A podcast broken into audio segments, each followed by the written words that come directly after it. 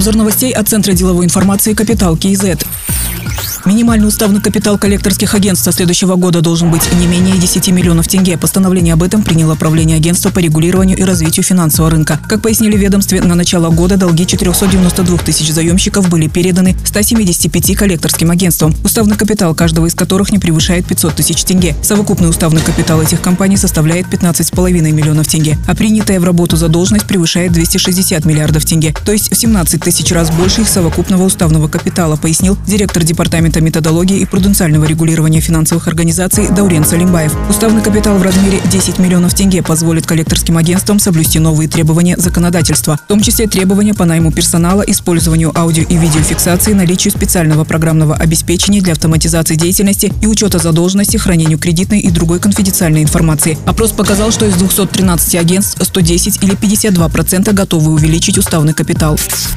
Срок обязательной цифровой маркировки обуви перенесли с 1 июля на 1 ноября текущего года, а у розничного бизнеса есть время до ноября следующего года, чтобы распродать остатки немаркированного товара. Для предпринимателей круглосуточно работает горячая линия по вопросу маркировки, отметили в Центре развития цифровой экономики. Также информация размещается на сайте маркировка.кз. Напомним, цифровая маркировка товаров – это межнациональный проект, который реализуется на уровне Евразийского экономического союза. По данным Комитета государственных доходов Казахстана, теневой рынок обуви составляет около 48,5% от всего объема. Цифровая маркировка должна очистить рынок от контрафакта, говорят инициаторы проекта. Через мобильное приложение НАКТОНМ потребители могут проверять подлинность маркированного товара.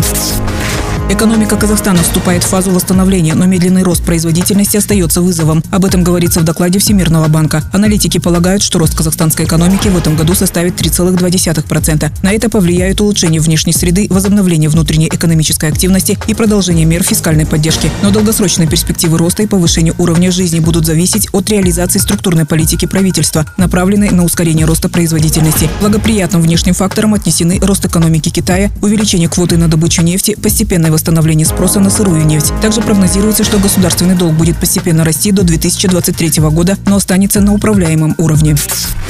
В Алматы завершилось рассмотрение уголовного дела в отношении работников букмекерской конторы «Олимп». Фигурантами дела стали 20 человек, из них 11 предстали перед судом, 9 находятся в розыске. Их обвиняют в участии в организованной преступной группе, организации незаконного игорного бизнеса, уклонении от уплаты налогов, отмывании денег. Как передает Казинформ, в результате преступных действий государству причинен ущерб на сумму свыше 95 миллиардов тенге. Суд назначил наказание в виде лишения свободы сроками от 5 до 8,5 лет в зависимости от степени их участия в преступной группе. С осужденных в доход государства взыскан материальный ущерб 95 миллиардов тенге. Приговор суда не вступил в законную силу.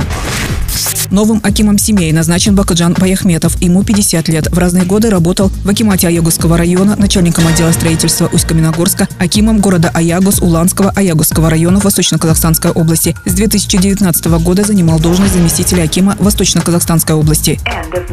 Другие новости об экономике, финансах и бизнес-истории казахстанцев читайте на Капитал Киезет.